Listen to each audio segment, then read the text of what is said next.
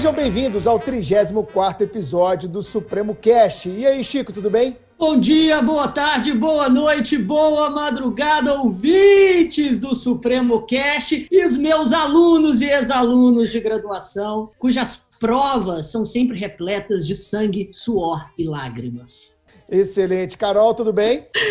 Tudo bem, Bruno. Bruno, estou muito animada com esse episódio, ah. porque era uma dúvida que eu tinha na graduação e ninguém falava nada sobre isso. Então, mais uma vez, o Supremo Cast trazendo conteúdos de utilidade pública para os nossos ouvintes. É, isso aí, cara. Hoje nós vamos falar de um tema muito legal que muita gente manda mensagem, que é Estou na faculdade, quero fazer concurso. Como eu estudo? Como eu me preparo? Como eu antecipo a minha aprovação? Eu não sei vocês, mas eu há muito tempo recebo bastante mensagens, especialmente nas redes sociais, com esse tipo de dúvida. Quando eu vou palestrar em faculdades do Brasil inteiro, muita gente também vem perguntar isso para mim. E para falar um pouco mais sobre isso, nós convidamos ela, aquela que, assim como o Chico foi aluna do Supremo e hoje é uma das estrelas do nosso time de professores, a mãe do ano, Flávia Campos. E aí, Flavinha? Oi, gente, tudo bem? Animada também demais para a gente falar sobre esse tema.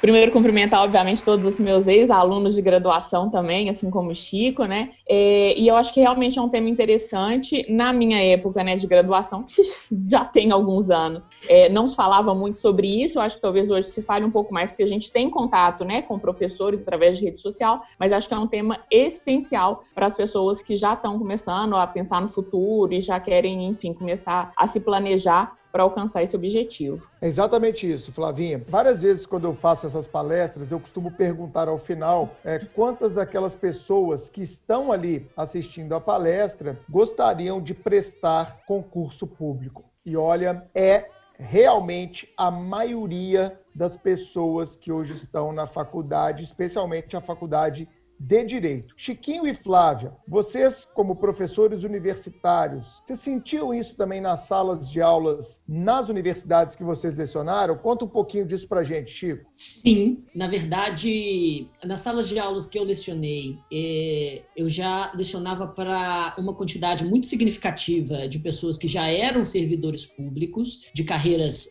não jurídicas e que queriam a graduação justamente para buscar outras carreiras mais específicas no direito, por exemplo, agentes é, de, polícia, de, é, de, polícia, investigadores que queriam fazer prova para delegado, é, muitos membros das, das polícias militares também, e uma quantidade significativa de alunos que também queriam fazer concurso público, tanto nas carreiras jurídicas tradicionais, quanto, a, quanto aquelas né, em que é, o direito acabava aparecendo como um certo protagonista, mas muita gente, enfim, não, quer, não tem total certeza do que quer. Eu diria até que as pessoas que realmente queriam genuinamente advogar era uma minoria talvez 20% da minha carga de alunos. É claro que eu não tenho né, um, um número tão grande assim é, de alunos de, de graduação para qual eu lecionei. Os meus alunos de curso preparatório são muito mais numerosos, mas eu diria que aqueles que, que entram para a faculdade querendo buscar advocacia são realmente minoria no Brasil de hoje. Você enxergava isso também, Flavinha? Concordo, concordo muito. É, a gente lecionou para várias turmas, eu e Skin juntas, né? E realmente era nítido essa, essa essa questão de que uma boa parte dos alunos já eram né, do, da administração de alguma maneira é, e que buscavam o curso de direito justamente para galgar um, um, cargo melhor, né, uma, uma posição melhor, às vezes até no próprio órgão que eles trabalhavam ou buscando outras carreiras. E realmente a quantidade de pessoas que queriam advogar é, era pequena na, no, com quem a gente convivia, mas assim, eu ainda, mesmo aquelas pessoas que pretendiam advogar, eu, eu enxergava um interesse muito muito grande de conhecer também esse, esse outro mundo, né? De conhecer também esse outro círculo, até para que pudesse fazer essa opção de forma consciente, né? Então, é, eu percebia muito isso, talvez Chiquinho concorde comigo, até mesmo no interesse das nossas aulas, por saberem que nós já éramos professores, né, de curso preparatório. Então, eu via muitas vezes os alunos se interessando mais de participar da nossa aula e de ficar depois para conversar e tirar dúvidas, porque realmente é, sem dúvida nenhuma, hoje, pela segurança que traz, né, um cargo público, e não tem como a gente negar que cargo público traz uma segurança maior que a iniciativa privada. Então, sem dúvida nenhuma, é, é um ponto de interesse de uma boa parte dos alunos de graduação hoje. Carol, o que, que você enxergava na sua sala quando você se formou na PUC aqui em Minas Gerais? O que, que você enxergava dos seus colegas lá, já que você, de nós quatro aqui, é aquela que se formou há, há menos tempo, né? Mais recente. Uhum. O que, que, você via na sua galera de faculdade lá? Como é que você sentia isso? O pessoal também queria muito o cargo público. Pouquíssimas pessoas tinham essa vontade de advogar e alguns, assim como eu, queriam advogar não por vontade própria, mas como uma forma de conseguir a prática jurídica para prestar o concurso dos sonhos. Então, a, a vontade de ingressar no cargo público sempre foi unânime assim na, na faculdade, tanto na minha sala quanto em outras turmas também. Eu tinha contato com muitos outros alunos de outras turmas, de outros turnos, e eu percebia isso. Cargo público era unanimidade. É, dando meu depoimento pessoal, a minha sala de faculdade, eu, eu, vou fazer 20 anos de formado, né, no final desse ano, sou mais antigo aí. Na minha sala, então, eu fiz faculdade de 96 a 2000. E na minha sala, a grande maioria, naquela época, também já pensava em fazer concurso público. Tanto é que hoje, olhando os meus colegas de sala, eu tenho na minha sala duas colegas que são juízas aqui em Minas, três promotoras, dois delegados federais, dois agentes federais, um auditor fiscal da Receita, uh, um procurador do Estado, alguns analistas. Ou seja, a minha turma realmente foi uma turma muito aplicada, muito estudiosa. Eu sou fruto dessa turma e tinha uma certa competitividade na sala do bem, assim, de, de todo mundo querer estudar bastante, mas a maioria esmagadora partiu para essa área mesmo de concurso público. Olha, para ser bem honesto, da minha sala, eu acho que eu não tenho três ou quatro que estão advogando hoje, né? Mas o Pedro, Vinícius, mais uns dois aqui. Eu tenho até dificuldade de lembrar. Vocês viram que os concursados eu lembrei rapidamente aqui, mas o pessoal que advoga era minoria. E era engraçado, sabe? Eu não sei se acontecia isso com vocês, porque durante a faculdade é muito natural que as pessoas busquem estágios. Eu não vejo as pessoas, pelo menos a grande maioria, procurando estágios na área de interesse do concurso público que elas sonham. Eu vejo ainda muita gente se submetendo a, por exemplo, estágio em escritório de advocacia, quando já se sabe de antemão que não irá advogar. Então, do meu ponto de vista, Flavinha, eu não sei se eu já te contei isso, eu nunca entrei no escritório de advocacia na minha vida. Então, Chico, eu nunca procurei, apesar de ter tido oferta na época é, de estágio, em escritório de advocacia, eu jamais aceitei. Então eu fiz estágio na minha faculdade no juizado especial, que tinha acabado de ser criado, né? Ele foi criado em 95, então em 96, 97, eu fiz estágio no juizado especial. Depois eu fui fazer estágio no Ministério Público de Minas Gerais e depois pintou a chance de eu ser estagiário do Pretório. Foi o curso, né, onde eu comecei a dar aula e tal, minha história começa toda lá atrás. E por que que eu aceitei sair do Ministério Público e ir para o Pretório? Exatamente porque eu já sabia durante a faculdade que eu não iria advogar, que eu iria fazer concurso. Então eu acho que essa minha decisão me tornou um universitário concurseiro. Eu já sabia que eu não ia advogar, então nem estágio em escritório de advocacia eu me permiti fazer. Eu já fui trilhando ali na minha faculdade caminhos que pudessem me levar o mais rápido possível à aprovação no concurso. Então muita gente, nossa, você passou super novo, você passou super rápido. Talvez tenha sido fruto de um processo de maturidade já durante a faculdade, que me fez escolher coisas que me levaram a ser aprovado. Então, por exemplo, eu fui para o pretório no quinto período de faculdade. Então, eu comecei a, a vivenciar curso preparatório, e estou aqui até hoje, né, Flavinha? No quinto período de faculdade, 98, então eu tenho 22 anos de curso preparatório. E isso, com certeza, me antecipou demais a minha aprovação. Eu falei da minha sala, a minha sala no oitavo, no nono, no décimo, todo mundo já estava lá comigo no pretório fazendo aulas, fazendo é, turmas. Então, por isso também a minha sala bombou de aprovação. A galera antecipou demais a preparação. Eu acho que essa clareza de propósito, é, ela ajuda demais a você ganhar tempo. Você tem visto essa maturidade, Chico, na galera, sim? Você acha que esse é o caminho mesmo? Porque também não podemos exigir isso de todo mundo, né, cara? Muita gente ainda fica na dúvida sobre o que quer. Será que eu monto uma banca de advocacia? Será que eu entro no escritório grande para galgar passos lá dentro, fazer uma carreira? Será que eu já começo a fazer concurso desde a faculdade? O que, você acha desse processo de maturidade? Conta um pouquinho da sua história para gente, Chico. Pois é, eu acho que uh, muita gente não tem esse processo, muita gente não tem a maturidade é, para é, saber o que quer, é, eu acho que ainda existe, de certa maneira, e, e eu percebo isso nos, nos alunos da, da minha sala, é, eu me formei na PUC, né? Você se formou na, na, na Milton Campos. São, são duas faculdades ah, é, razoavelmente boas no, é, em Minas Gerais, em Belo Horizonte. E o, muitos dos meus alunos na, é, na sala não sabiam exatamente o que queriam, mas Os já colegas, né? É, exatamente. Muitos, muitos dos, dos, meus colegas, perdão, é, não sabiam o que queriam e já na segunda metade do curso. muitos que, que, que queriam um concurso público, muitas vezes tinham aquela ideia, ao meu ver, um tanto quanto equivocada equivocada de, de que, que muito aluno tem, que vai atirar em tudo que aparecer e no que colar, color como se fosse possível estudar todas as áreas ao mesmo tempo, para basicamente todos os possíveis concursos ao mesmo tempo, para ser área estadual e federal ao mesmo tempo, sabe? Isso talvez fosse possível há, há 15 anos atrás. Hoje, não só com a concorrência, como também com uma certa especialização maior dos, dos editais, isso, ao meu ver, não é possível mais. Acredito que os mais bem-sucedidos da, da, da minha turma, e talvez essa tenha sido também a sua, a sua experiência e, as, e as, isso, nossos exemplos sejam extrapoláveis para boa parte dos alunos hoje são aqueles que tinham uma ideia, pelo menos razoavelmente boa, porque certeza você nunca vai ter. Não espere ter a certeza do que você quer na vida para correr atrás da sua formação e do seu futuro, porque é, essa certeza ela não vai chegar a, sabe, magicamente, tipo, nossa, aquele clique, como, como um filme da Disney, sabe, que passa para o segundo ato.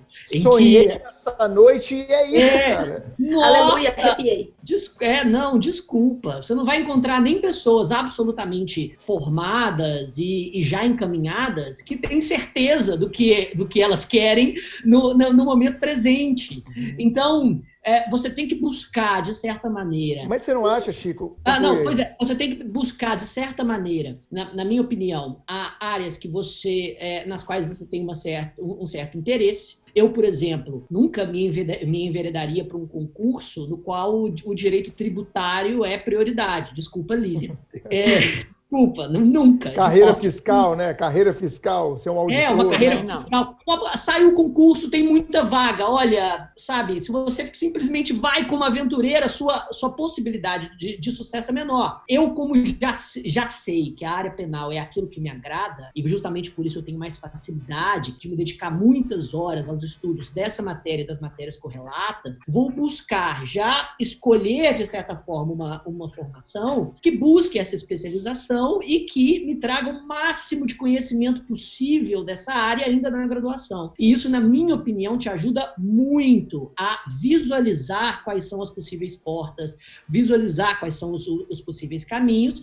E eu concordo perfeitamente no que você disse, com, com o que você disse. Se a sua, a, a sua intenção é concursos públicos e você gosta da área penal, talvez seja interessante buscar na faculdade um estágio na Defensoria Pública, no Ministério Público, em uma delegacia de polícia, para sentir a a prática penal no dia a dia, para saber se aquilo realmente busca o seu interesse. Porque eu acho que realmente interesse, prazer, motivação são, sabe, móveis muito mais eficazes do que uma vontade abstrata de ter algum tipo de, de estabilidade, e por isso eu quero fazer todos os concursos que aparecem. Acho uhum. que o aluno tem que ter essa, é, essa, essa, consciência de que não vai ter certeza do, sobre tudo que quer na vida, tem que buscar se especializar com base base nas, né, nessas, nesses seus interesses e, obviamente, já fazer, de preferência, estudos na área com funcionários públicos que atuam naquela área é, do direito, para, então, né, ter uma ideia de, de, como que é a prática daquela área jurídica. Isso também vai te motivar. Ótima e, dica. Carol, que... você queria falar? Desculpa, Flavinha, Carol Não, levantou o dedo. eu concordo com o Chico, porque comigo foi exatamente assim, mais ou menos, né? Eu comecei a faculdade querendo concurso público, mas eu sabia que eu precisaria advogar para prestar o concurso do meu interesse, e que é a magistratura. No quinto período, quando eu comecei a estudar processo civil, eu fiquei apaixonada com a disciplina. Eu falei, cara, é isso que eu quero, tanto que eu comecei a pesquisar processo civil durante a faculdade toda, daí para frente, e eu fui estagiar também no juizado especial. E eu tive a oportunidade de fazer estágio no gabinete lá. Então, aí foi aí que eu tive a certeza de que eu queria mesmo a magistratura, porque antes, por mais que eu pensasse na magistratura, quisesse, assim, e tudo, eu ainda tinha algumas dúvidas se aquilo era para ser mesmo. Porque eu também gostava de carreiras policiais, por exemplo. Então, eu, eu concordo com o Chico. A gente não, não pode esperar ter certeza do que a gente quer para seguir em frente. Segue, vai, que aí você vai saber Perfeito. na prática, né, o que você quer de fato. Isso aí.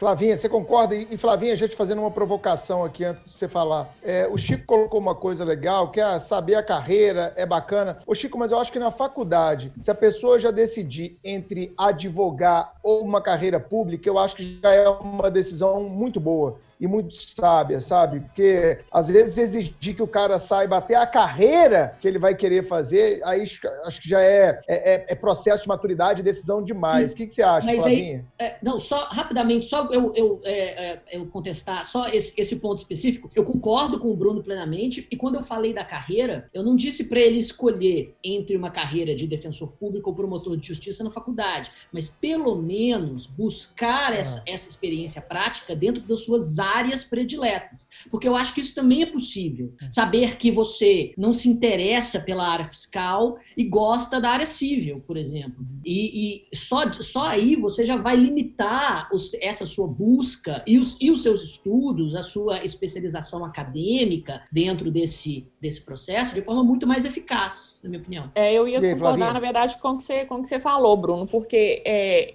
pelo menos, né, eu, eu vejo na minha época, às vezes a gente na, na graduação a gente nem conhece muito bem as carreiras, as possíveis carreiras, né? Eu, eu, eu fui conhecer, por exemplo, a carreira de delegado de polícia e, e, e aprofundar quando eu entrei, quando eu estava dando aula no Supremo, que eu comecei a dar aula justamente nessas turmas. Porque é difícil mesmo a gente conhecer todo o sistema, não só o judiciário, mas todos os órgãos públicos. Eu recebo muito aluno me perguntando, por exemplo, qual que é a minha função, o que, que eu faço dentro do órgão que eu trabalho, né, na Assembleia. Então, eu acho que é importante que a gente tenha essa, que a gente tenha essa visão, obviamente, geral, e que depois, quando você for começar a estudar para um cargo público, você vai começar a conhecer todas as possíveis carreiras, e aí você consegue identificar dentro daquele leque quais seriam aquelas que você conseguiria se focar mais. Óbvio que essa experiência de fazer um estágio, de, de conhecer um pouco da administração pública enquanto você está na graduação é excelente, quanto melhor, quanto mais, melhor. Mas eu acho que é justamente isso. Se você consegue pelo menos fazer essa escolha do que, que você quer, né? Se você quer advogar, se você quer um, um cargo público, depois fica mais fácil de você conhecer todas as possibilidades e, dentre essas possibilidades, você conseguir se identificar. Até porque muitas vezes você pode, na graduação, amar uma matéria, amar uma disciplina, porque a gente sabe que você vai gostar mais de determinadas disciplinas pelo professor, muitas vezes,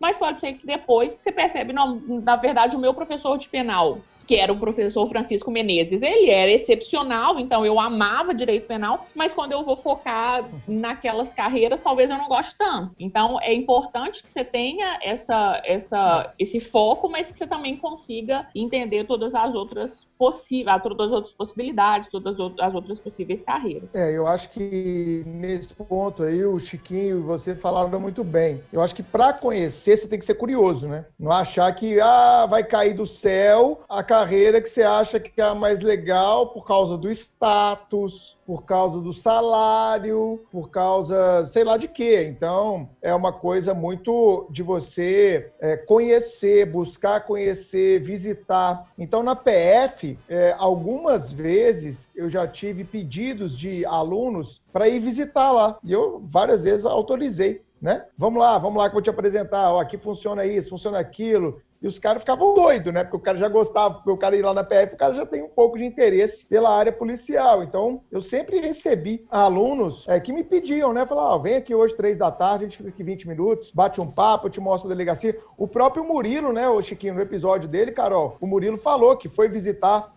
a Polícia Federal uhum. lá, né? E gostou demais. Então, o Murilo demonstrou que isso gerou interesse, gerou tesão, gerou aquela, aquela paixão. E, claro, isso foi o móvel, aquilo que motivou ele a correr atrás e, e ser aprovado.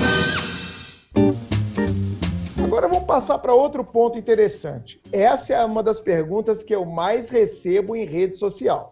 É engraçado. Eu tenho recebido muito, Flavinha, nos últimos tempos, alunos que ainda nem estão na graduação em Direito, Sim. mas que viram vídeo nosso no YouTube, que assistiram live, que estão seguindo a gente em rede social. Olha que loucura, Chico. Às vezes eu recebo mensagem de menino de 16 anos, 17 anos. Rede social é uma coisa louca que já falam que querem fazer direito, que querem ser delegado federal e não sei o que mais. Qual a dica que eu tenho que dar para eles?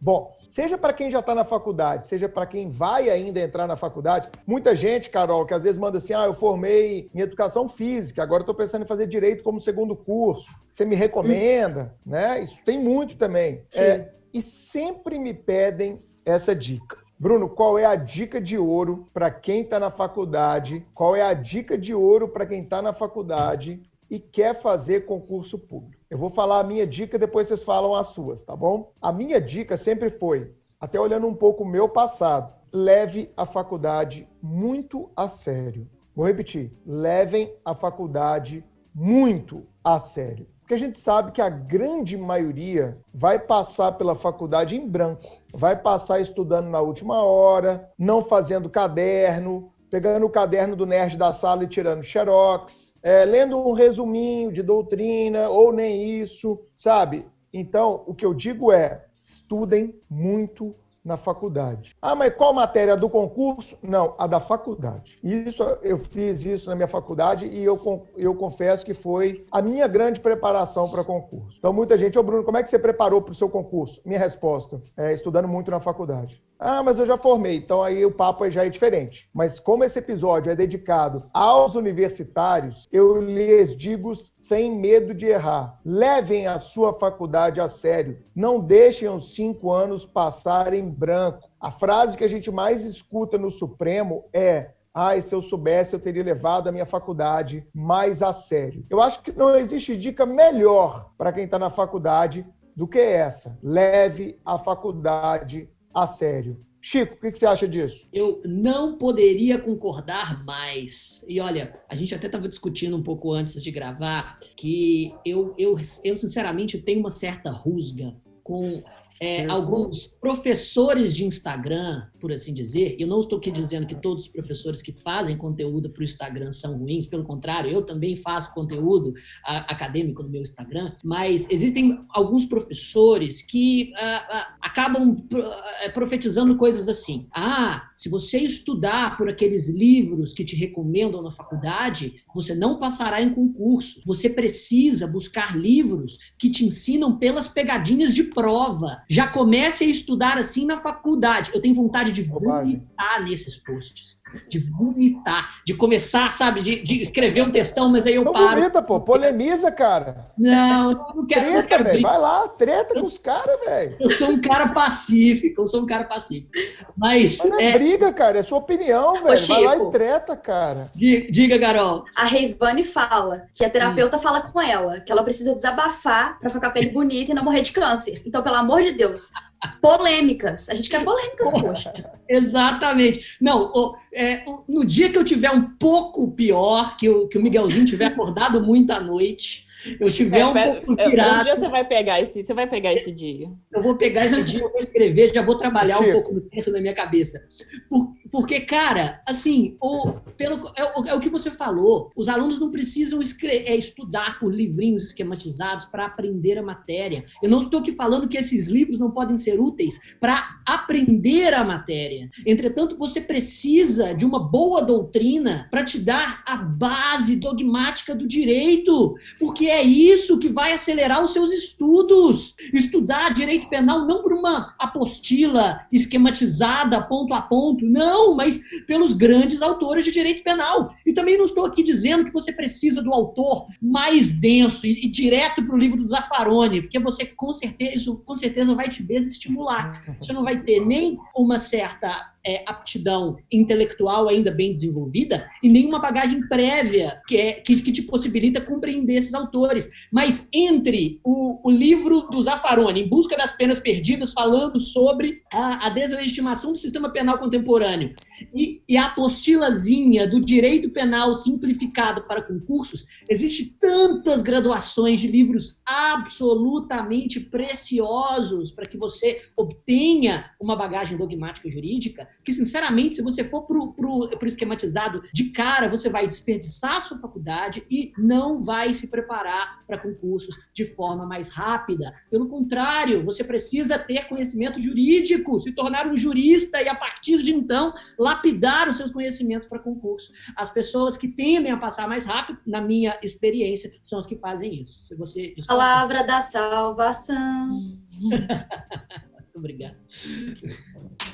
Você discorda? Graças a Deus que fala agora, é isso? Graças Glória a vós, Senhor. Aí o Val. É, Glória a vós, Senhor. Ô Flavinha, o que, que você pensa disso aí? Você também fez uma boa faculdade, que você sempre foi fera. Você fez uma boa Não. faculdade, você recomenda fazer uma boa faculdade. Como é que você dava o pito nos seus alunos de faculdade? Na verdade, eu sempre falei com os meus alunos de faculdade, eu perguntei isso para você antes da gente gravar, né? Eu falei, é para é falar real, né? É para contar a verdade? Eu vou claro. contar a verdade. Eu acho Ô, que Supremo Cast é verdade acima de tudo.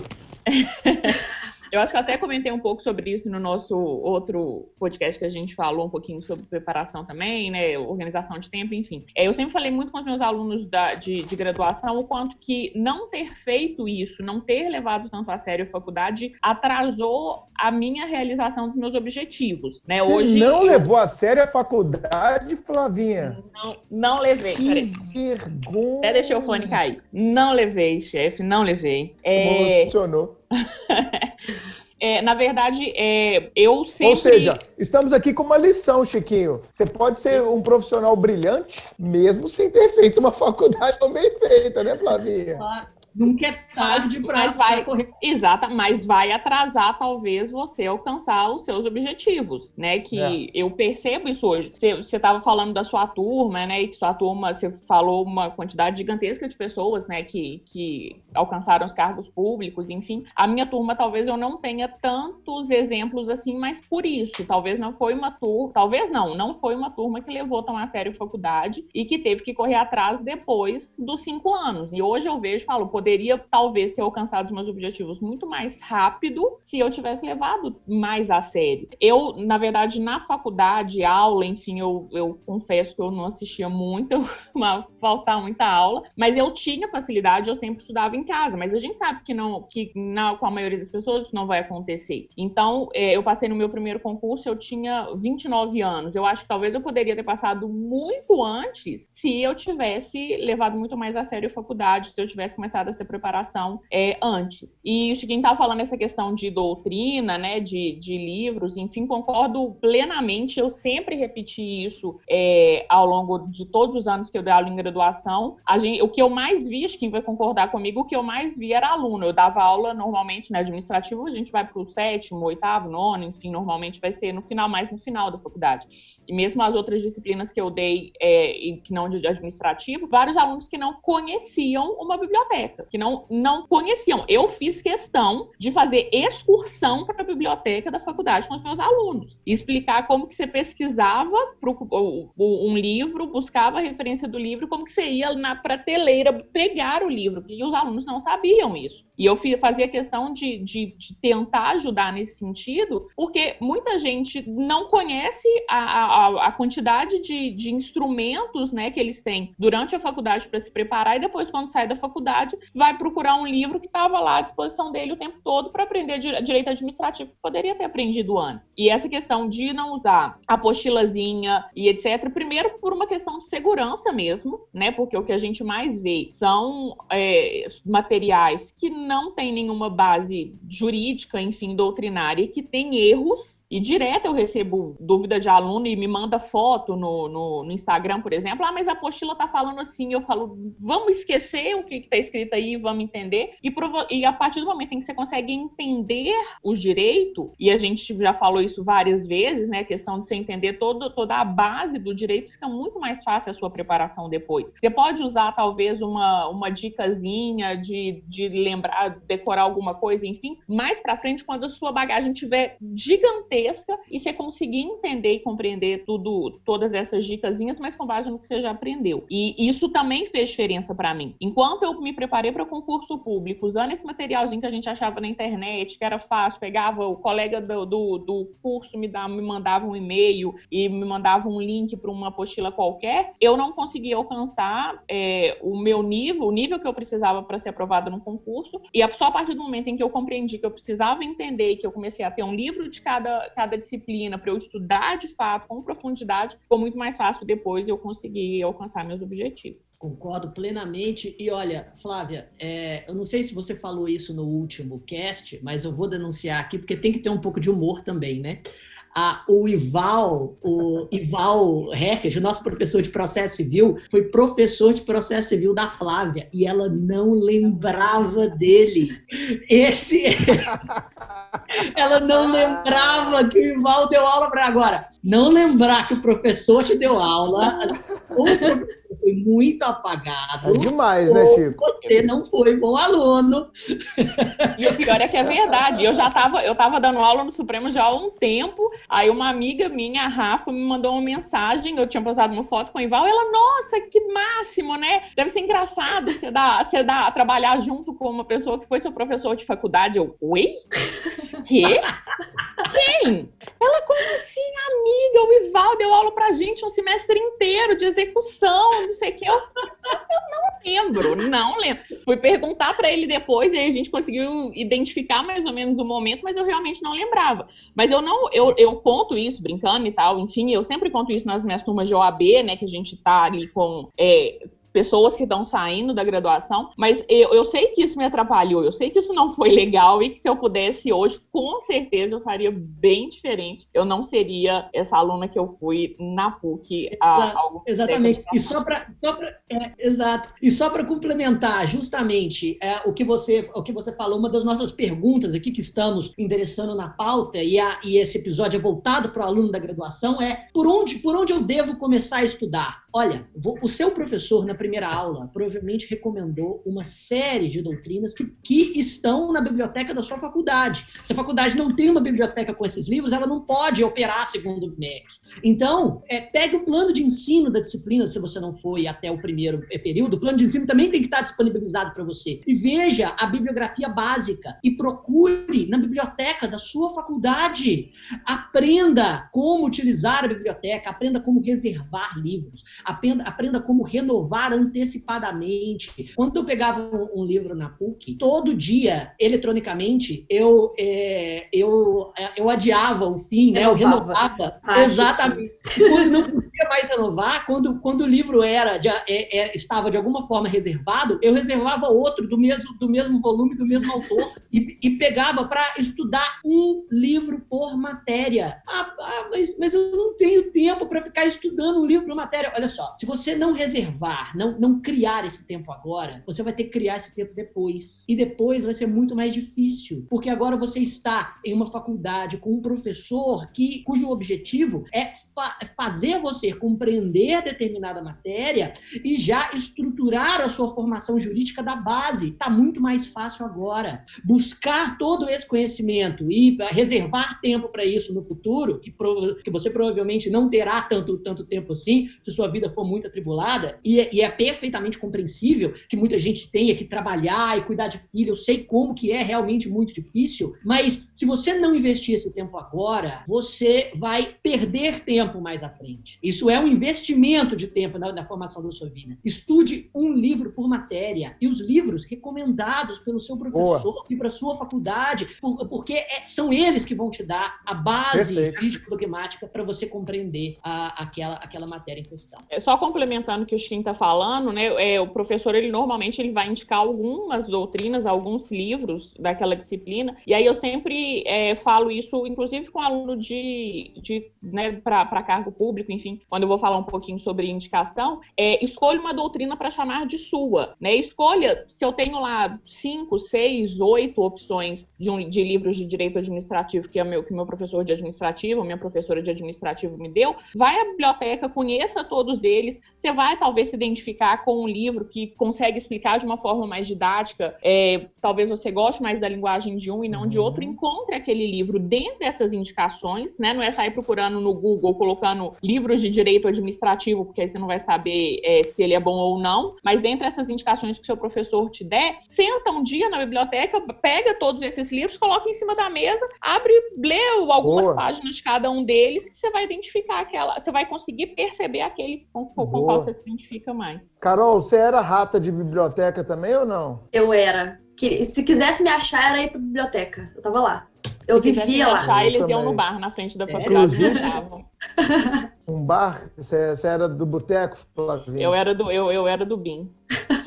É, eu, eu, estudava de manhã, cara, então eu, eu, eu, era bem rato de biblioteca também. Eu frequentei demais a biblioteca da Milton Campos, que é uma biblioteca gigantesca, excepcional. E até de manhã, Chiquinho, às vezes o professor acabava mais cedo a aula, né? O intervalo do, do recreio era um pouco maior. Eu ia para a biblioteca porque lá tinha é, Folha de São Paulo, Estado de Minas, o Globo, e eu ficava lendo jornal na biblioteca assim na hora do intervalo. Eu costumava fazer isso. Flavia, eu sempre fui meio antissocial, né? Então tinha meio preguiça Nossa, dos papinhos da galera da sala. Então, às vezes, direto, direto. Eu descia para ler jornal, assim, lia o editorial, lia os principais artigos ali, é, até publiquei alguns né, na faculdade, no próprio, no próprio estado de Minas, né? Então eu sempre tive esse viés mais, é, mais de medo de frequentar a biblioteca. E você falou uma coisa legal, Flavinha, enquanto você estava falando, eu estava pensando aqui, é, ter uma doutrina para chamar de sua. E eu fiquei exatamente pensando os livros que eu li de cada disciplina e eu lembrei de todos. Fazem 20 anos, faz 20 anos aí, ó. E eu lembrei de todos. Então, ó, o meu processo civil foi Humberto Teodoro. O meu penal foi Damásio, na época, né? A galera lia. O meu processo penal foi Tourinho e Capês. O meu constitucional foi Zé Afonso da Silva. O meu administrativo foi Eli Lopes e Maria Silvia. É, o meu civil foi Caio Mário e Silvio Rodrigues.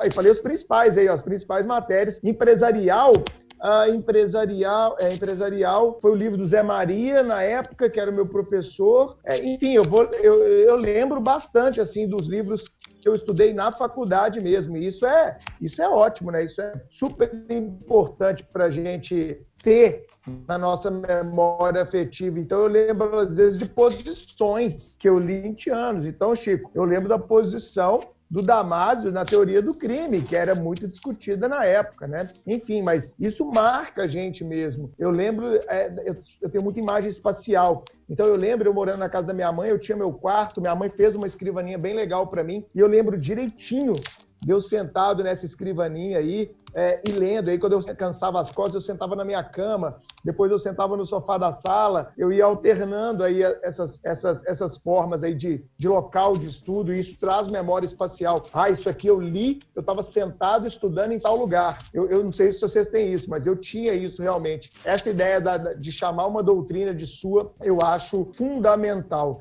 Frequentar a biblioteca, ter uma doutrina para chamar de sua. Galera, ouvintes do Supremo Cast, olha o tanto de dica que a gente está dando aqui para você. E Flavinha, você que é especialista nisso, tem muito aluno que pergunta também como se preparar para a OAB. E a minha resposta também passa por isso. É fazer uma boa faculdade, né? Então eu acho que a galera que está pensando, ah, como é que eu já vou começar a me preparar para a prova do OAB? Oh, slow down, calma aí, velho. Acho que é fazer uma prova da OAB bem feita é fazer uma faculdade bem feita. E eu vejo isso nas preparações para a OAB. Você vê também, Flavinha? Quem faz boa faculdade, velho, passa na primeira, no máximo na segunda OAB. Com certeza. É, tem muita gente que tem medo, né, da OAB, já entra na faculdade de Direito com medo de pensar na prova da OAB, né? Já, eu recebo muito, né, por, estar tá na, coordenando, coordenando as turmas da OAB, recebo muito de alunos no começo da faculdade já perguntando, né, o que, que eu faço para me preparar? Gente, faz a faculdade né? A gente simplesmente vai ser uhum. cobrado quando a gente vai fazer uma prova da OAB, você vai ser cobrado do que você trabalhou, do que você estudou na faculdade. E eu acho que talvez essa questão de, uhum. de dessa dificuldade que muito aluno tem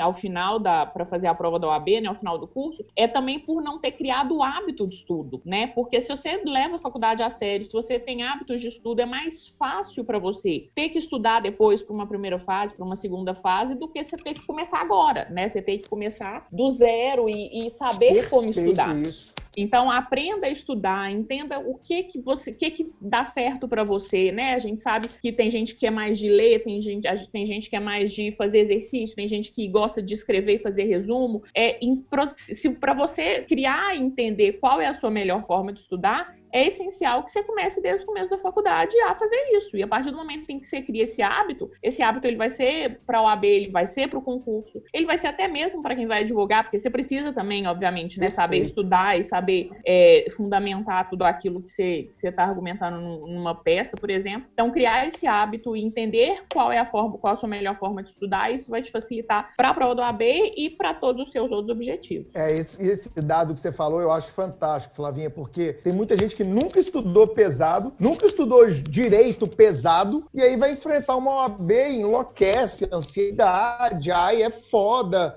É foda, filhão, porque você não galgou os passos que tinha que ter galgado. Você não passou pelo processo que tinha que ter passado. A OAB, ela é uma cereja do bolo ao final da sua faculdade. Então, é aquilo. Quem está nos escutando, está na faculdade, não adianta falar assim, ah, chegar lá no final, aí eu dou uma preparada para a OAB. Não é assim que a banda toca, meu amigo. Você não vai aprender em três meses aquilo que você não aprendeu em cinco anos. Vou repetir: você não vai aprender em três meses aquilo que você não aprendeu em cinco anos. Então, maturidade.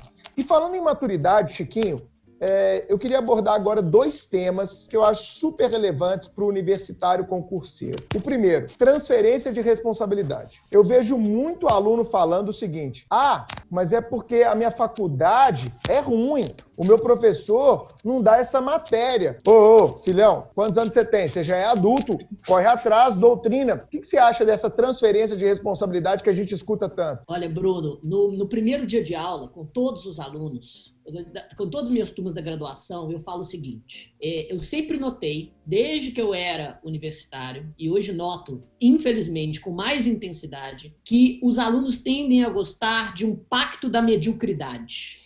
Ou seja, o professor, ele finge que ensina, ele finge que passa os pontos cruciais da matéria, mas ele dá uma prova que é assim simplesinha e com uma correção muito paternal, então a maior parte dos alunos passam. E fica todo mundo feliz com isso. Mas, meu amigo, primeiro, eu falo para a turma, eu não vou estabelecer aqui um pacto da mediocridade, a não ser que todos os alunos peçam. E, se, e sinceramente, se todos os alunos pedirem um pacto da mediocridade, talvez, talvez eu, eu abandone a, a, as lições de graduação. Porque é esse tipo de aluno que depois vem falar que, ah, não, a minha, faculdade, a minha faculdade é muito ruim. Ah, não, porque o meu professor não ensina direito. Ah, não, porque, amigão, se o seu professor é meio picareta, eu, eu não quero, infelizmente, dizer com essas palavras, mas o problema, infelizmente, é seu. É seu! O problema tem dono. O problema é seu. Você que vai ter que correr atrás. Você vai ter que correr atrás da bibliografia indicada. Você vai ter que correr atrás de aprender aquela matéria e de reclamar na faculdade que as provas é. estão muito fáceis, que você, sim, que você não é testado de, da forma devida e que, e que o conteúdo não lhe é transmitido. É isso, cara. Assim, eu, nossa, eu ficava Espetacular, puto da cara. Eu, ficava puto da cara com Pacto os alunos. da mediocridade foi fantástico, Chico. É Pacto isso, da fuja. mediocridade, é isso, cara. Fuja eu finge que ensina, eu finge que eu aprendo e depois eu fico com um currículo bom, com uma nota 90, 95 e não sei porra nenhuma. É, e não passo na OAB, e depois fica, ah, mas a minha faculdade... Mas a culpa é do meu professor. É, a culpa, a culpa do meu... Não, Exato, o problema é seu, o problema é sempre seu. Você é o dono da sua formação, você, você, precisa correr atrás do conhecimento, você precisa correr atrás de saber aquela matéria, porque isso vai ser cobrado a, na frente de você, seja na sua vida profissional, seja com certeza em concursos públicos. E, e, e conectando àquele ponto que, eu, é, que, nós, que nós expusemos anteriormente, os livrinhos esquematizados é, que, que te dão dica de prova são valiosos para lapidar esse conhecimento bruto que você já tem. A Flavia falou isso muito bem, para que você aprenda a não cair em pegadinhas bobas. Mas aprender essas pegadinhas bobas não vai, por si só, acelerar a sua aprovação no concurso se você não sabe o básico, se você não sabe a matéria, se você não conhece a estrutura do direito, porque você cedeu a pactos da, da mediocridade na graduação. Cara, eu adorei essa expressão pactos da mediocridade. É isso mesmo. Galera que está ouvindo o Supremo Cast, você que é universitário, mande esse episódio agora no grupo da sua sala. E aí, galera, estamos juntos no Pacto da Mediocridade? Manda agora esse episódio no grupo do WhatsApp da sua sala. É uma ordem. Manda aí compartilhar episódio, compartilha aí no seu no seu tocador de podcast, porque é exatamente isso, a gente não percebe. E, e, cara, eu comecei lá atrás falando da minha sala e que tinha um certo espírito de competitividade, e eu falo que isso foi fundamental, e quando, de vez em quando a gente encontra, né, os colegas, a gente volta nisso mais maduro falando, bicho, a nossa sala fez bem demais pra gente. Na minha sala, quem entrava com um resuminho, Maximilianos, na época tinha muito, né? A galera, tipo assim, era, era, era bullying. Ah, velho, o cara tá lendo Maximilianos, que retardado. Ah! Era tipo bullying, mas é o bullying do mal mesmo, bullying pesado. Tipo, isso é um idiota, isso é um mobral, sabe? Isso é um, isso é um retardado, entendeu? Esse cara tá lendo isso. Não, assim, é, na minha sala tinha aquele passo. Ah, para a prova de civil, eu já li o Caio Mário, mas ainda estou lendo o Silvio Rodrigues, eu não sei se eu vou conseguir ler Orlando Gomes. Aí você falava, vai se fuder, irmão. Estou lendo um aqui, tô quase morrendo. Mas, mas, cara, mas, Chico, isso tem um efeito na coletividade que eu concordo com aquele papinho, ah, me digam com quem tu andas que eu te direi quem és, né? Isso faz diferença, sim. Isso faz muita diferença. Então, galera que está ouvindo, dá uma motivada, junte-se daqueles na sua sala. Se você não vai conseguir fazer isso com 100% da sala, é claro que na minha sala também tinha maconheiro, tinha galera né, que só queria balada, tinha de tudo, mas tinha aquele núcleo duro ali, que é o núcleo duro que é mais amigo até hoje, que estava empenhado mesmo, bicho, em ser alguém na vida. Então, você que está nos ouvindo, junte-se daqueles que na sua sala, ou às vezes até em outros períodos, um período à frente, um período abaixo, aquela galera que você vai sentar no intervalo. E por que não? Por que não? Vai discutir o STF. Pô, e aí, o que você achou da decisão? Ah, eu achei, pô, acho que o Gilmar tá, tá louco mais uma vez. Ah, eu acho que esse ativismo do STF. Ah, eu acho que o Congresso está muito lento em resolver isso. Pô, a gente podia montar um para debater, para debater esse, esse projeto de lei, porque parece que a gente está vivendo uma fase em que ser nerd, ser interessado é depreciativo. E, gente, Exato. isso sempre foi assim, tá? O nerd, desde a época da minha mãe, minha mãe fala isso. É, minha mãe chamava de CDF, cu de ferro. Cu de ferro. Ah, o CDF, ele sempre sofreu bullying. A vida inteira o CDF olha, sofreu oh, Bruno, bullying. Bruno, Bruno, olha pra minha cara, Bruno. Eu sei disso. Eu sei disso. Mas, cara, mas são essas pessoas que não necessariamente, a gente não pode fazer uma relação de causalidade de que foi assim, terá sucesso, porque o sucesso são milhares de fatores. Mas, Exato. poxa, é o mínimo que você pode fazer, como o Chico falou, de um comprometimento com o seu futuro. Ô, bicho, se a faculdade é ruim, se a galera da sala só quer, só quer balada, foda-se. É, é mãe, né? É mãe. Já que ontem foi dia das mães, você não é todo mundo. Você não é todo mundo, cara. Então é, é correr atrás com comprometimento do seu futuro. Fala, Carol. Bruno, eu concordo plenamente, porque às vezes o, o, nerd, o CDF, ele é muito criticado. Então, ah, você vai ficar estudando, poxa, vamos pra festa, vamos, vamos conversar aqui sobre outras coisas aqui no intervalo. Você vai ficar estudando, poxa, todo dia. E isso acaba desmotivando muita gente. Se a pessoa não tiver um, objetivo muito, muito firme, ali, um, um foco muito grande, ela acaba se deixando levar. Então, assim, cara, se você é CDF, seja CDF. Que bom que você é assim, continue estudando, vá em frente e sem ouvir esses comentários babacas de gente que não quer nada com a vida. E que não vai construir nada, a grande maioria, né, uhum. né, Carol? Foda-se para eles. E o Chico é. falou, normalmente, o Chico, o CDF, ele não participa aí, né, desse pacto da mediocridade, né, cara? ele não. Desculpa, Bruno, cortou aqui, ele não participa. Normalmente o CDF não participa desse pacto da mediocridade. Não. E aí ele sofre mais preconceito ainda, é, né? Exatamente, porque se ele, é, de certa forma, protesta contra o pacto é, é, da mediocridade, as pessoas que estão acomodadas dentro dele, justamente, não gostam, criticam. Olha que é isso? Quer, quer que o professor dá, dá prova mais, mais pesada? Quer que ele fique cobrando coisas difíceis? Amigão, é, é, as coisas difíceis são a, a, estrutura jurídica daquilo que você, é, do, do profissional que, que você está se tornando. Você, cara, você quer, você quer virar um jurista e não quer ficar estudando coisas difíceis em direito. Você tem que engolir as, as teorias. Você precisa, sabe, respirar a, a base jurídica. Você precisa buscar ter prazer justamente com as coisas difíceis do direito. Porque é isso, é isso que vai te fazer ser um bom profissional e se destacar de, de, de todo esse mar de mediocridade que a gente vê hoje. A, a, graduação tem que ser um período justamente de formação. E, e as pessoas estão esquecendo disso, sabe? E, e, hoje em dia eu valorizo os nerds mais do que nunca, mais do que nunca. Assim, nas, nas, minhas, nas minhas turmas, os nerds da sala são rapidamente identificados. Na primeira, na segunda aula, eu já sei quem é. Eu dou aula para eles. Eu já falei no, eu já falei na primeira. Essa falei, aula é para você, amigo é, nerd. É para você, exatamente. Eu dou aula para eles, olhando para eles, falando, como me comunicando com eles, dizendo que eles são os exemplos que a sala deve seguir. Mas isso, mas isso é, isso é, isso é Hegel, você sabe, né? Reconhecimento. É um nerd se reconhecendo no outro. exatamente, é verdade.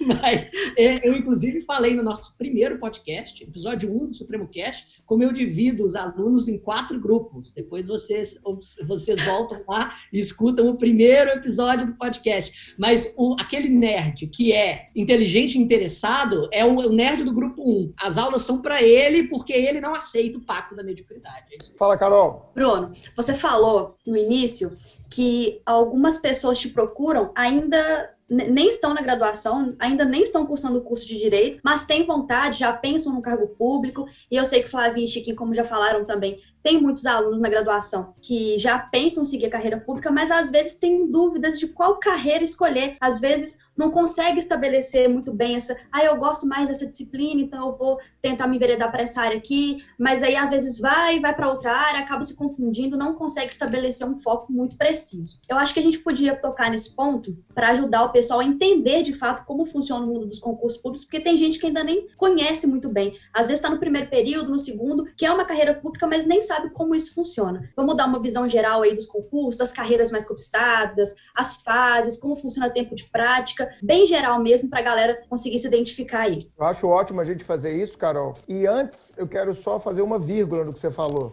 É, eu, durante a faculdade, eu não sei se isso aconteceu com vocês três, eu, durante a faculdade, eu fiz dois concursos, tá? Eu fiz o concurso da BH Trans, que é o órgão de trânsito de Belo Horizonte, era concurso de nível médio, tá? Fui aprovado, inclusive.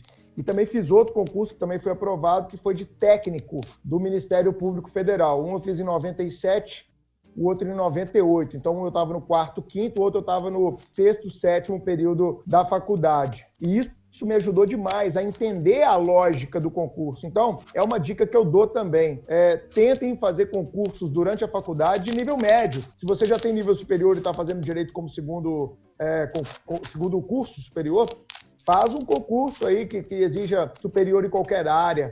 Vá se testando. Hoje tem muita isenção de taxa de inscrição para quem é doador de sangue, doador de medula, é, foi mesário em eleição. Então, às vezes você nem paga para fazer esses concursos, tá bom, gente? Então, a dica para você que está me ouvindo, antes da gente entrar nesse aspecto muito legal que a Carol colocou, é façam concursos durante a faculdade, especialmente se você já sabe que concurso será a sua praia. Você vai entender a lógica do concurso, a lógica de ler um edital, de ver as matérias, sabe? De, de olhar é, é, é, uma preparação mínima, de começar a estudar para aquele concurso, pelo menos a lei seca, já dando uma lidinha, já aquela, aquela ideia de ir fazer a prova, de se ambientar, de entender uma sala lotada, um ambiente lotado. Isso é muito legal para quem já quer fazer concurso quando formado. É, vocês fizeram rapidinho algum concurso durante a faculdade, esses três? Eu, durante a faculdade, não. Eu comecei depois, aí eu fiz vários também, de várias áreas, até identificar o concurso que eu queria fazer, mas durante a faculdade eu não fiz, não.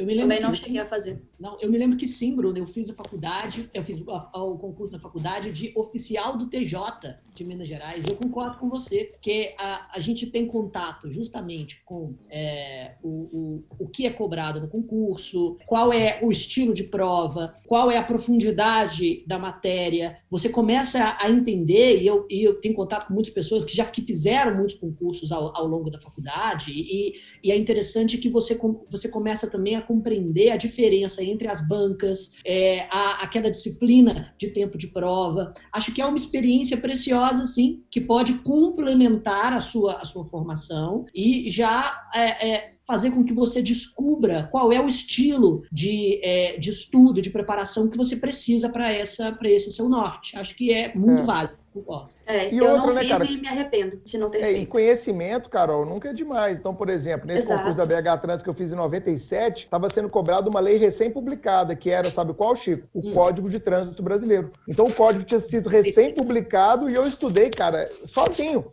à noite. Estudava para faculdade e tal, fazia estágio. Chegava à noite, tinha uma namorada na época, que eu namorei a faculdade inteira com ela, e ela também fez esse concurso. Então a gente chegava à noite na mesa da sala da casa dela e a gente ficava debatendo ali o código de trânsito. Eu lembro de coisa que eu estudei do código de trânsito lá de trás. Até hoje aí tá valendo, entendeu? Legal. E é importante conhecer mesmo esse mundo de concurso, né? O Chiquinho falou, por exemplo, conhecer os estilos de banca, enfim. Quando você, quando você não tem contato com esse mundo, você na verdade nem sabe o que é uma banca de concurso público, né? Você nem sabe que existem estilos diferentes de prova,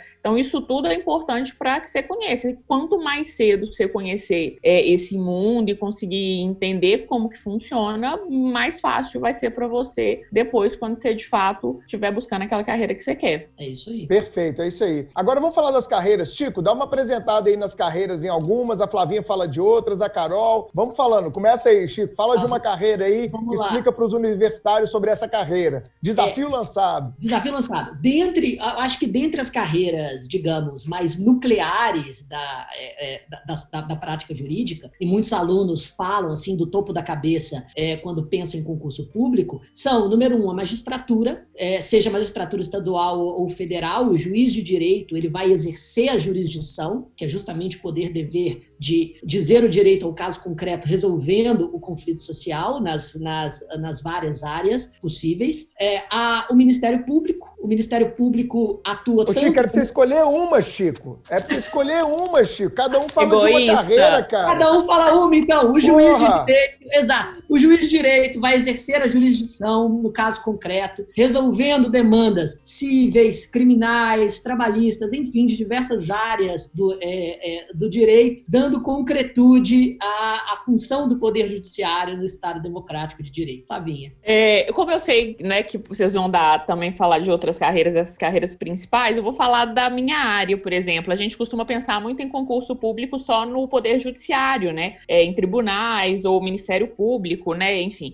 É, mas a gente tem outros lugares e outros poderes. Eu sou consultora legislativa da Assembleia Legislativa aqui de Minas Gerais. É, eu tive contato, eu comecei a ter contato com, com o Poder Legislativo quando eu fiz estágio, que eu fiz estágio na, na Câmara Municipal, aqui de Belo, Belo Horizonte, aí eu comecei a ter esse contato. Mas a gente tem também concursos extremamente interessantes para outros órgãos que não os principais, né? Que a gente, que a gente vai falar aqui, do Judiciário, a gente vai falar muito do Ministério Público, Defensoria, enfim. Mas a gente tem também carreiras interessantes também em outros órgãos, como em órgãos do legislativo, que a gente não costuma falar muito, mas que são extremamente interessantes. A minha parte, por exemplo, né, eu sou consultora legislativa, consultor legislativo no, atua é, ajudando na elaboração de toda a legislação do âmbito daquela casa legislativa, né? Então, a nossa função é a função de pesquisar, de entender é, as demandas da sociedade, no meu setor específico, né? A gente busca as demandas da sociedade para elaborar normas que que tenham a, como função a elaboração de todas as leis daquela casa legislativa. É interessante e não participa muito desse núcleo central, mas que é extremamente interessante e satisfatório. Perfeito. Carol, qual carreira você quer falar? Defensoria? Que tal? Procuradorias? Dá um ah, deixa, deixa eu falar sobre delegado de polícia. Pô, vai lá, fica à vontade. Gente, eu tenho, eu tenho um amor pela polícia, sério. Eu acho que eu, eu, eu sou uma, uma, uma grande divisão entre magistratura e delegado de polícia, porque eu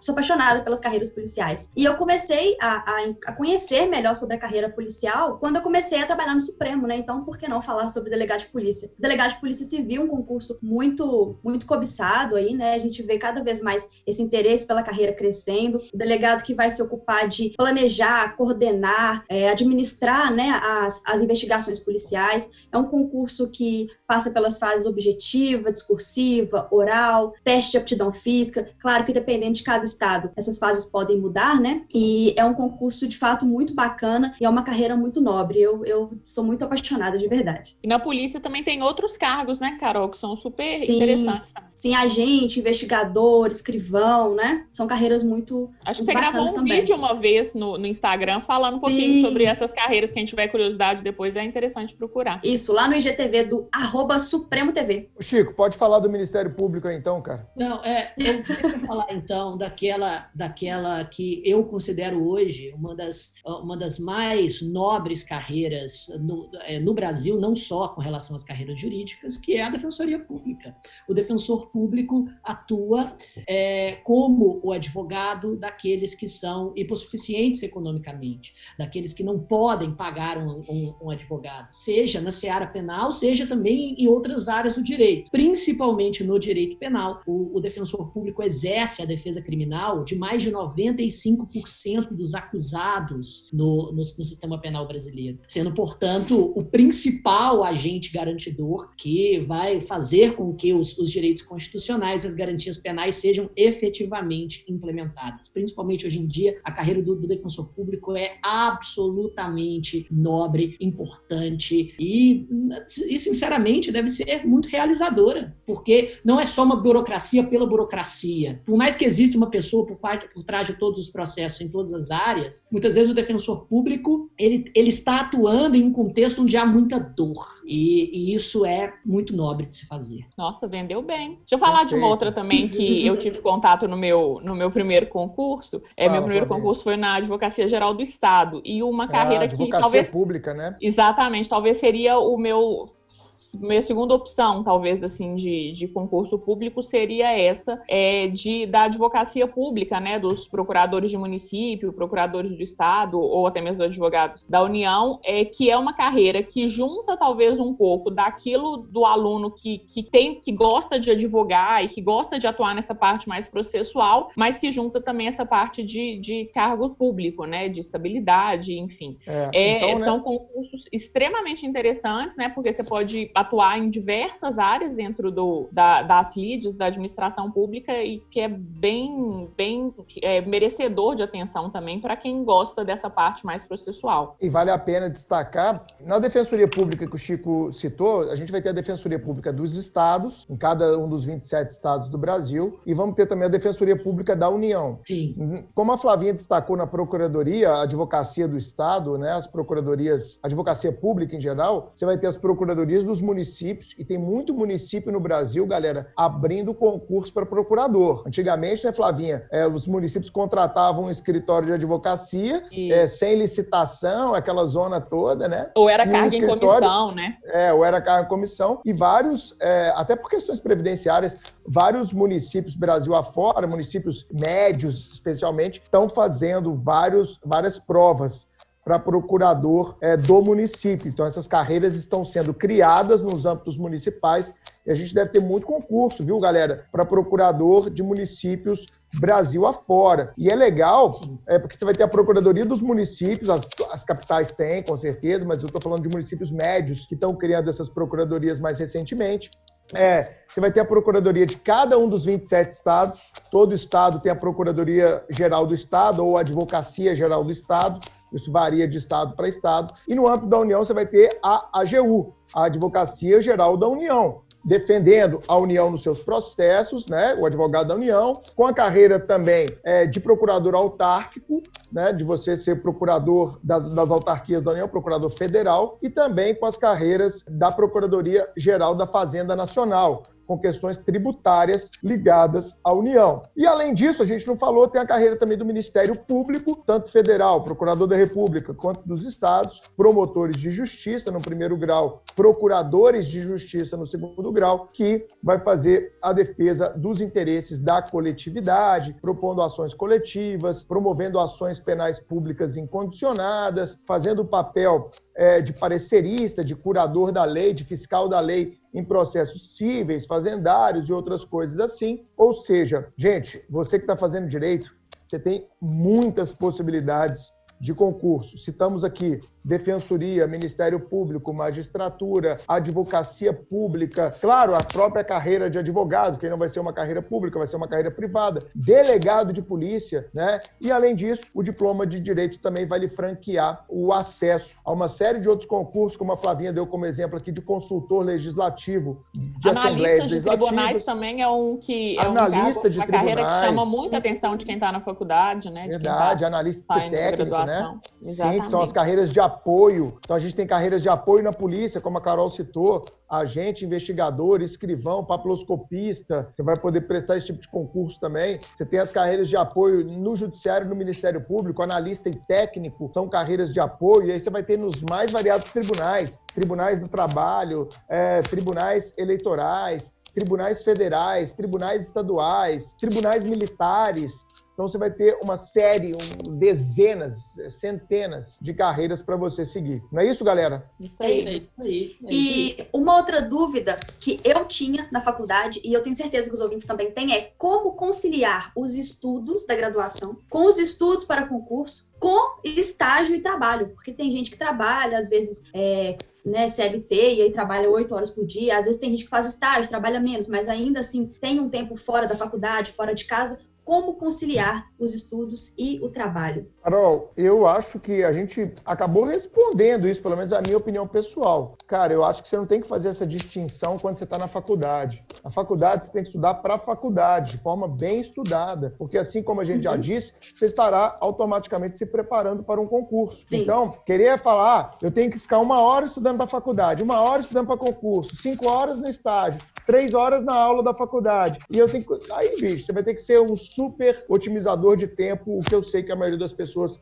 não são. Há uma uhum. dificuldade uhum. natural de organizar tempo. Sim. Organizar tempo é muito bom, é sempre muito relevante. Mas eu acho que se você estudar bem para a faculdade, eu acho que você está também estudando ao Garantida mesmo tempo né? para concurso público. Vocês concordam, pessoal? Concordo. É, e essa questão de estágio, muita gente tem dificuldade porque realmente estágio é necessário, né? Que você passe por determinados estágios é, durante a, a, a, graduação. E foi o que o Bruno comentou, no, o Bruno Schquinho, acho que o Bruno comentou no, no, no comecinho, né? É, de você tentar fazer estágios naquelas áreas e naqueles órgãos que você tem interesse tente, óbvio que às vezes não vai ser possível, você não vai conseguir, mas sempre correr atrás de fazer esses estágios nessas áreas de interesse. Você consegue cumprir a, a necessidade da faculdade, o que você precisa fazer de estágio, mas você consegue também buscar o conhecimento necessário dentro daquela área. Bom, acho que foi um episódio muito construtivo. Acho que os alunos vão gostar bastante de escutar, vão recomendar para os amigos e a gente já pode ir para a dica suprema.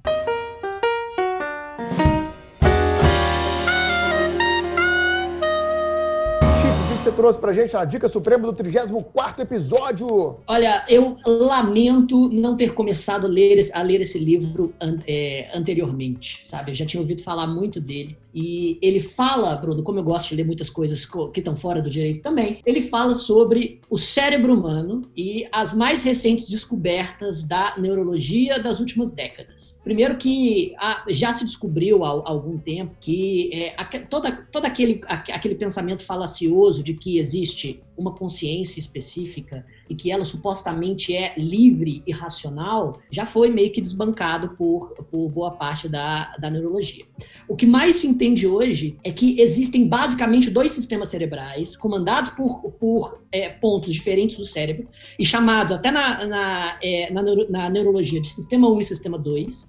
O sistema 1 um sistema um pouco mais emocional e imediato e que, se, é, e que é responsável por, por reações e pensamentos automáticos. E o sistema 2 é, é, justamente aquele sistema é, um pouco mais dispendioso, que você utiliza para poder fazer atividades que necessitam de mais de um passo. O sistema 1 e o sistema 2 são consciências distintas que se satisfazem com coisas distintas e que produzem na sua mente pensamentos distintos. Além disso, a sua memória, ela não é formada com todos os fatos que o seu eu da experiência vive. O seu eu recobrador, o seu eu da narrativa, é basicamente recorta os fatos que você é, apreciou no, no, seu dia a dia para poder fazer uma narrativa coerente. Isso pode, com certeza, vir a influenciar esses seus dois sistemas é, em diferentes opiniões. E, e, tudo isso parece muito complexo, de certa forma é, mas e se houvesse um, um livro de divulgação científica, escrito por um prêmio Nobel, primeiro prêmio Nobel que nós recomendamos aqui no, no, no Supremo Cast, que explicasse tudo isso com uma linguagem absolutamente didática e quase jornalística. Esse livro existe! Esse livro se chama Rápido e Devagar, Duas Formas de Pensar, de Daniel Kahneman. É, Daniel esse Kahneman é famoso. é, escreve todas, escreve sobre, sobre a mente humana. Tem- tem- eu já como ouvi, Chico. sistemas funcionam. Ah, Eu já ouvi um, um- um- naquele Resumo Cast, que é um podcast que faz resumo de livros, eu já escutei sobre ele lá. Então, quem Sim. quiser, antes de ler o livro, escutar o podcast deles, tem lá, rápido e devagar. sensacional. E o, o Daniel Kahneman, inclusive, ele é um prêmio Nobel da- na economia, apesar de, de estudar a mente. Mas ele foi prêmio Nobel há dois, três anos, é coisa recente que ele ganhou o prêmio É, Nobel. sim, ex- exatamente. Parcialmente com, com as pesquisas que, que geraram esse, esse Sim. livro, esse trabalho. Excelente, vou porque- ler. Hã? Vou ler. É, não, é, é, é realmente sensacional, porque todas essas teorias estão levando a, a, a humanidade a entender de forma muito mais qualificada o comportamento de agentes econômicos. Porque a gente imagina que o ser humano é racional e vai sempre buscar as melhores formas de, de satisfazer as suas necessidades materiais e de buscar o crescimento econômico e profissional. Isso não, Não. é verdade. O ser humano, ele cria discursos racionais para justificar decisões que são sempre emocionais. Ou seja, o sistema 2 tenta racionalizar as decisões Sim. do sistema 1, um, porque é o sistema 1 um que está no volante quase, em quase quer- todo o tempo. Você quer um, Chico? Um, ó, tem muito aluno que nessa- nesse momento da pandemia tá falando assim: ah, cara, eu tava estudando para concurso, né? Mas aí veio essa pandemia, aí os concursos vão parar. Então, na verdade, eu vou parar de, de estudar. Agora eu tô pensando o que, que eu vou fazer. Esperar, né? Essa pandemia passar aí para ver o que, que a gente faz. Tem muita gente colocando esse discurso racional para justificar o emocional, de que não passaria em concurso algum. Exato, Ponto final. exato. exato. É- Mas, sinceramente, o, o livro até agora, assim, ele, ele tá tão. Eu não sei se vai ser tão bom assim até a conclusão, mas ele tá tão bom quanto o Harari. Pra, pra- Sensacional, Deus. cara. É, Carol, o que, que você trouxe de dica pra gente? Para a dica suprema de hoje, eu trouxe uma série da Netflix chamada Irmandade. Hum, é nacional, né? Nacional. Tem o seu Jorge no elenco, a É, série vi, é a- eu vi a capa fantástica. dela já. É legal? É muito bacana. A série mostra como e por que são formadas as facções, e aí o seu Jorge lidera uma dentro do presídio e fora dele. A esposa dele é, faz essa liderança, e ele tem uma irmã, advogada, que acaba entrando nessa facção por alguns motivos, é, como uma infiltrada? Tentar descobrir é, algumas coisas para a facção, não posso falar muito, não vou dar spoiler, mas Ah. assim, a série trata muito dessas questões é, de direitos do preso, tortura, direitos Legal. humanos, dilemas morais, conceitos de justiça que podem ser variados, então a série é muito bacana. Eu Opa, isso é bom mesmo. É muito legal. Show de bola. Irmandade no Netflix. Ô, Flavinha, o que, que você trouxe? Minha convidada querida, mãe da Maju. Ela colocou a Maju pra dormir pra vir gravar com a gente. Tá, Flavinha tá não com a minha mãe ali embaixo. Minha mãe tá dando uma madeira pra ela, pra mim. E, Flavinha, o que, que você trouxe de dica pra gente hoje? É, eu, tem conseguido assistir dicas. alguma coisa? Você, tem, Eu- você, tá, eu- você tá sendo mãe aí, em estado integral aí, a Maju na com três meses. Na verdade, ultimamente, livro, eu só tô lendo livro de maternidade, sabe? É, depois eu até te dou umas dicas, viu, Chiquinho? Você pro Carol de um livro que é, tipo, sensacional, que toda mulher, quando tem filho, tem que ler. Assim, eu, vou- eu já comprei cinco que eu vou deixar em casa pra dar de presente quando amigas estiverem grávidas. Mas é, não vou falar de livros de maternidade aqui, obviamente. É, o último livro que eu comecei a ler, na verdade, nem terminei, porque aí entrei nessa fase louca de ser mãe, que a gente meio que esquece de tudo. Mas o último livro que eu tava lendo, além de um do Harari que o Chiquinho indicou e que tá lá pra eu continuar lendo ainda, é, chama Os Onze, que fala um pouco sobre os bastidores do STF. É um livro super simples, por isso que eu achei legal de trazer ele aqui hoje como Olha dica. que massa. Ele é um livro super simples, baratinho, é tipo 20 e poucos reais. Comprei um dia no aeroporto, indo dar uma aula no. Rio, aquele desespero de que não tinha livro. E aí comprei, mas ele fala um pouco sobre o- os bastidores do STF. São dois jornalistas, Felipe Recondo e Luiz Weber, é, e eles contam um pouco sobre todos os acontecimentos importantes que a gente teve, todas as decisões importantes que a gente teve nos últimos tempos no Supremo Tribunal Federal, mas também falando um pouquinho sobre cada um dos ministros, né? A gente tem tanta tanto discutido hoje sobre tantas decisões importantes do Supremo Tribunal que eu acho que é, que é interessante a gente conhecer um pouco. Algumas histórias eu já conhecia, enfim, mas é bem interessante. Achei ele super, super didático e, ao mesmo tempo, mostra pra gente um pouco o porquê de cada uma dessas decisões. A gente, com a, com a personalidade de cada um dos 11, a gente consegue enxergar um pouco da, da, do porquê de cada, das decisões e dos posicionamentos de cada um deles. Bem interessante, chamou os 11. O STF, seus bastidores e sua, suas crises. O STF, seus bastidores e suas crises. E uma dica aí rápida, nem é de livro, nem é de série, nem é de nada, mas para quem está pensando né, em estudar para concurso, que é o nosso foco aqui, e que está na graduação, gente, por favor, por favor, por favor, comecem a estudar jurisprudência, comecem a estudar decisões do STF e do STJ. Então, uma dica que para mim vale ouro, eu sempre faço isso com todos os meus alunos de graduação. Entra no site do STF, entra no site do STJ, você consegue se cadastrar para receber as decisões, para receber os informativos dos tribunais, porque você começa a enxergar a parte, tudo que você está estudando de forma prática e que vai ser, obviamente, importante para que você consiga depois é, dar continuidade nesses seus estudos. Então, entra lá e se cadastra no, no para receber os informativos do STF do STJ, é de graça e toda semana, às vezes eles atrasam um pouquinho, vem de 15 em 15 dias, de vez em quando eles esquecem de mandar, mas é bem importante e você vai recebendo essas decisões mais importantes, mais relevantes dos te ajuda muito mesmo a compreender tudo que você está estudando. Perfeito. Bom, a minha dica suprema de hoje é de um, uma série também que está sendo toda segunda-feira estão publicando novos capítulos no Netflix, que é The Last Dance, a última dança, que é a série que retrata a carreira de um dos maiores de todos os tempos, Michael Jordan, atleta lá da NBA, jogador de basquete. Chico, você assistiu? Não, não vi, mas Cara, mas eu não sei se você gosta muito de esporte, acho que não é muito a sua praia assim, mas a história de vida do cara e a Isso sede eu... de vitória, aquele compromisso de querer ganhar, de querer ser melhor que o outro, de querer derrotar, aquela competitividade. Eu admiro muito é, pessoas assim, que você vê que realmente são os fora da curva, né, cara? Aqueles caras que, que é, eles refazem a história do esporte que eles estão. Então, mesmo quem não gosta do esporte propriamente dito, vai gostar. Outro dia, minha filha, a Tê, estava aqui em casa, Flavinha. Eu falei com ela: ah, vamos ver aqui um episódio. Ela, pai, basquete, pelo amor de Deus. Eu falei, não, vê um. Assiste um só comigo. Ela tá lá assistindo os primeiros que ela tinha perdido, né? De tão legal que é a história e aborda um pouco a questão do sucesso, do racismo, da, ideia, da vida de uma celebridade, dos dramas, das imperfeições, sabe? Mostra um Michael Jordan, às vezes, egoísta demais e tal. Então é muito legal a série. Ela não é nada óbvia, sabe, Chico?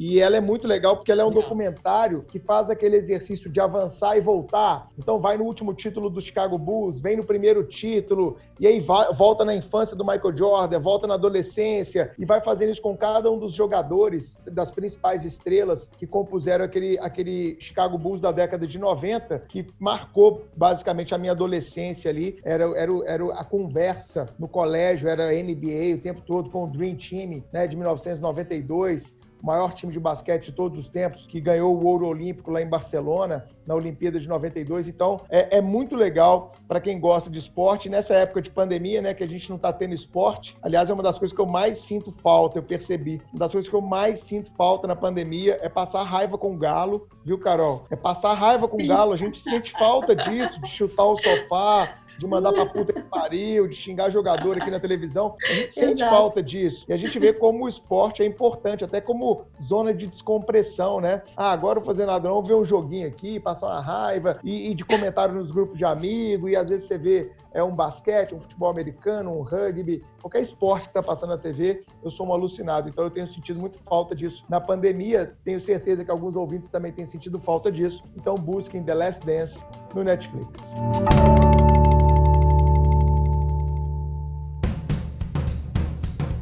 Temos mais um excelente episódio. Flavinha, obrigado pela disponibilidade. Minha amiga, a gente sabe o quanto é dura essa rotina de mãe é, de recém-nascido, mas eu tenho certeza que você está brilhando nesse papel. Deixo aqui mais uma vez as minhas felicitações pelo Dia das Mães, o seu primeiro é, enquanto Maju aqui entre a gente. É, no último Dia das Mães você já estava grávida? Não estava. Não, né? não eu engravidei então, final seu... de maio. Então foi realmente seu primeiro Dia das Meu Mães. Primeiro. Parabéns. É, e eu estou vendo aí acompanhando a distância, né, na quarentena.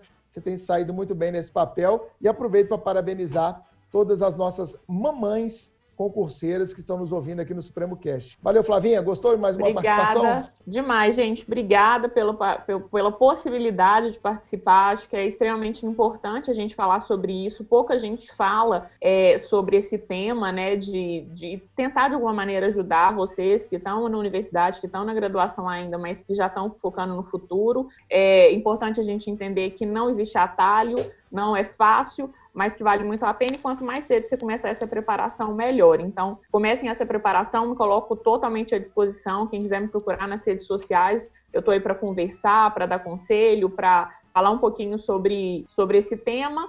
E, enfim, mais uma vez, espero que a gente se encontre em outros momentos. Estou à disposição mesmo. Tudo que vocês precisarem, podem contar comigo, não só comigo, mas com todo o time Supremo. Valeu, Chico, Carol. É isso aí. Olha, é, tudo, ah, muito obrigado, Flávia. Parabéns é, mais Obrigada. uma vez pelos, pelo primeiro Dia das Mães. O primeiro Dia das Mães especial, né? Com a, com a Carol, minha esposa. Eu, eu também passei. Manda um beijo gigante um para Carol, Carol de Feliz Dia das Mães. Mandarei, mandarei. Mas para os alunos de graduação que estão nos ouvindo, olha, só um recado. Fuja do pacto da mediocridade. Tenha consciência dele e corra, porque ele é um caminho assim é, certo da, da derrota profissional e que vai te custar muito tempo de vida. Sensacional. Concorda, Carol? Super, concordo super. E que episódio Ana Flavinho, muito obrigada pela participação. É uma honra gravar com você. Você é uma mulher exemplar, assim, eu me espelho muito em você. E, gente, sério, a Maju tá muito fofa. Ela é muito tá linda, Flavinha. Tá linda. Deus, eu não posso tá falar. Linda. Graças a Deus não puxou nada do Thales. Graças a Ele Deus. Ele é a cara do Thales. Ela é para com isso, Thales. para. Que que Ela é, é isso? a cara do pai. Flavinha, parabéns pelo primeiro dia das mães. Obrigada. É isso, gente. Obrigado e até o próximo episódio. Tchau, gente. Obrigada.